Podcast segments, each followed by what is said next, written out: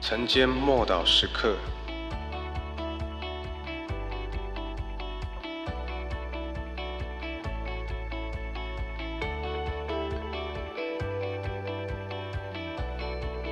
饶恕的大能。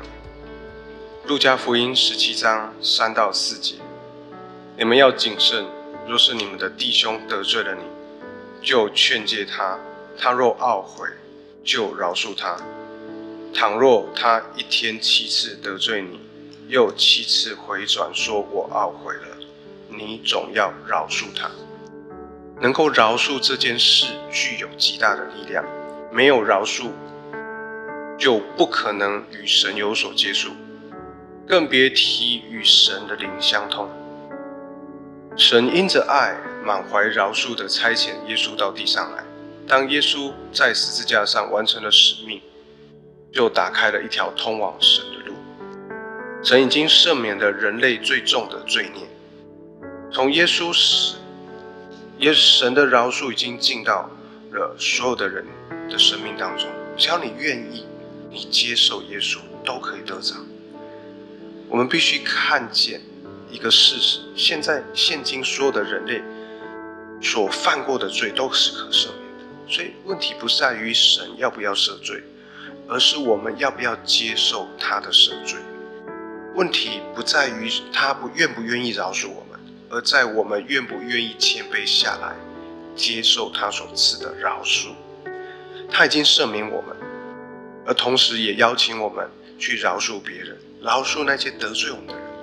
所以我们要把别人得罪我们的地方，也在神的面前一笔勾销，不再纪念，不再计算别人得罪我们的事。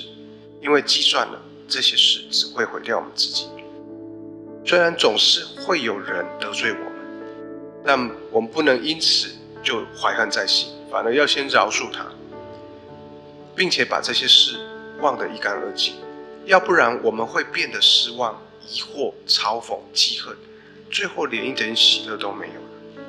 别人的反对或不肯合作，并不能阻止神对我们生命中的计划。我再讲一次。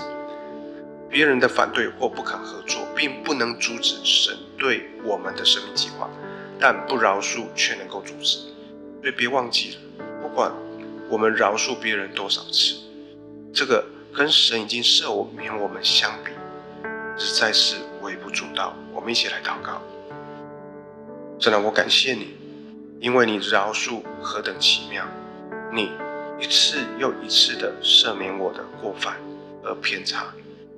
你借由赦免我的罪，并且不再纪念，让我写明你对我的爱何等的长阔高深。我要向你献上最深的感谢，奉主耶稣基督的名祷告，阿门。